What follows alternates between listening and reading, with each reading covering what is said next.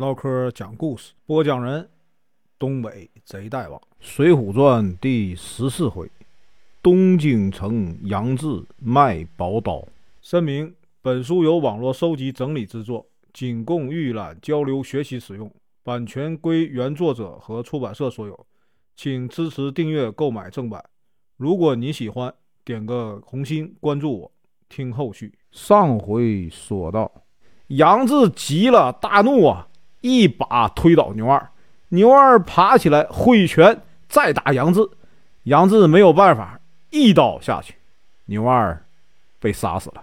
杨志对着众人说：“呀，我一人做事一人当，只是希望呢，街坊啊帮我作证，我是被迫无奈杀了这个无赖。”众人呢就跟着他呀一起去哪儿了吗？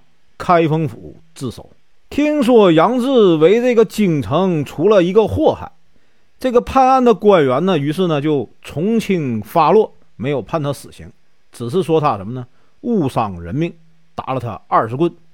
于是呢，在他脸上刺了字，把他发配到哪儿呢？大名府。杨志呢被两个官差押着上路了，许多百姓啊赶来为他送行，凑了一些路费送给了他。一路上，杨志和这个两个官差啊相处的很好。很快呢，他们就到了这个大名府留守司。官差呈上了开封府的公文。今天啊，咱继续啊往下说。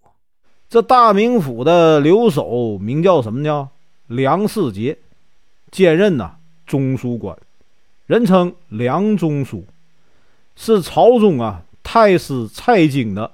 女婿，他在京城时啊，曾经见过这个杨志，很欣赏他的才能，这人很有能耐，就把他留在了身边。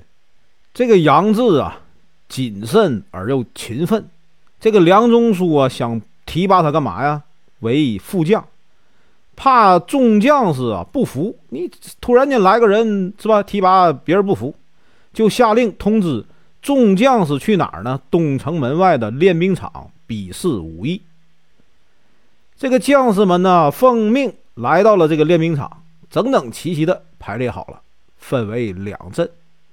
这个梁中书啊，叫这个副将周瑾出列，他又对这个杨志说呀：“我知道你啊，原来就是做过军官，后来呢，犯罪了，被发配到这里。现在啊，国家急需人才，我想啊，提拔你。你呢，和他比试。”如果赢了，就取代他的官职。杨志呢，奉命出战。兵马都监文达说了：“刀枪不长眼，弄不好会伤了自家兄弟。可以去掉枪头，在这个枪杆一端包上啊战布，沾上石灰。对方呢啊，互相身穿黑袍。比试之后。”谁的身上白点多，谁就输了。梁中书啊，同意了。他们两个人就开始打了啊！两个人打到了四五十个回合呀。周瑾身上全是白点杨志身上只有一个。梁中书大喜呀，宣布由杨志代替周瑾担任什么呢？副将。另一位这个兵马都监李成就说了啊，这个周瑾枪法不行。但是呢，擅长骑马射箭，我建议啊，他们再比一比射箭。梁中书寻思寻思，行吧，啊，只有这么做才能服众啊，他就答应了。两人呢，各拿了什么呢？一面盾牌护身。杨志对这个周瑾说：“你先射我三箭，我再射你三箭。”周瑾一听，哼，恨不得一箭呢就把杨志射死。那你我失败了以后，我的职位归你，我怎么办？他第一箭就被杨志啊躲过去了，他心里就有点发慌。接着呢，第二箭又被杨志用弓一拨，掉在地上。周瑾发力射出第三箭，竟然呢被杨志用手接住了。哎呀，现在轮到杨志射箭了。周瑾一看呢，调转马头就跑啊。第一箭，杨志啊，先是拉空弦，哎，就没寻思射你。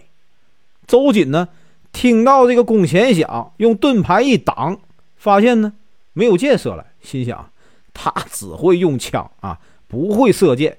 如果第二箭再射空弦，我就抗议，他就输了。杨志啊，知道这个周瑾呢放松了警惕，就取出一支箭。他不想伤害周瑾的性命，于是呢，只射肩膀，不射到这个要害。他一箭就把周瑾呢射落马下，几个士兵赶快跑来救治周瑾。这个梁中书啊非常高兴啊，让这个军政司下文书啊，任命杨志为副将。这个时候呢，又有人站出来了，说干嘛呀？要和杨志比试。众人一看，那人是谁呀？是周瑾的师傅，叫索超，绰号急先锋，是大名府有名的这个武将啊。梁中书心想啊，只有打败这个索超，众人才能心服。于是呢，他命杨志和索超比赛。你看，又开始了。双方披上那个啊铠甲，准备就绪。号令一响啊，索超啊抡起大斧就朝这个。啊！杨志冲过来了，杨志呢挺枪迎战，毫不畏惧。两人一来一往，交战五十多个回合，不分胜负。梁中书没有见过这样啊精彩的较量啊，看得啊惊呆了。众将士也大声喝彩：“好！哎呀，太棒了！”文达担心有人受伤，叫停了比武。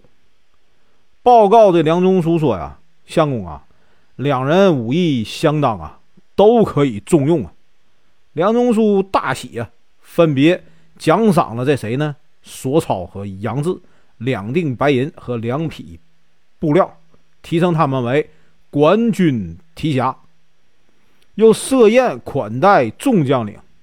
索超一看杨志啊，武艺高强，也很佩服啊啊，于是两人。成为了好朋友。这个端午节到了，梁中书和蔡夫人在这个后堂摆下家宴。这蔡夫人就说呀：“啊，你现在担当重任是谁的功劳啊？”梁中书说：“哈，我也是知书达理的人，自然知道这一切都是谁呢？岳父给的。”蔡夫人就说：“既然这样，为什么你不记得他的生日啊？”梁中书说：“呀。”我怎么可能不记得呢？岳父的生日是六月十五日，我已经派人呐，带着十万贯买礼物去了。等他们买好了以后，我再找个可信任的人送到京城。夫人呢，不必担心呐。蔡夫人听了以后，心里非常满意。本文结束，感谢观看，请听后续。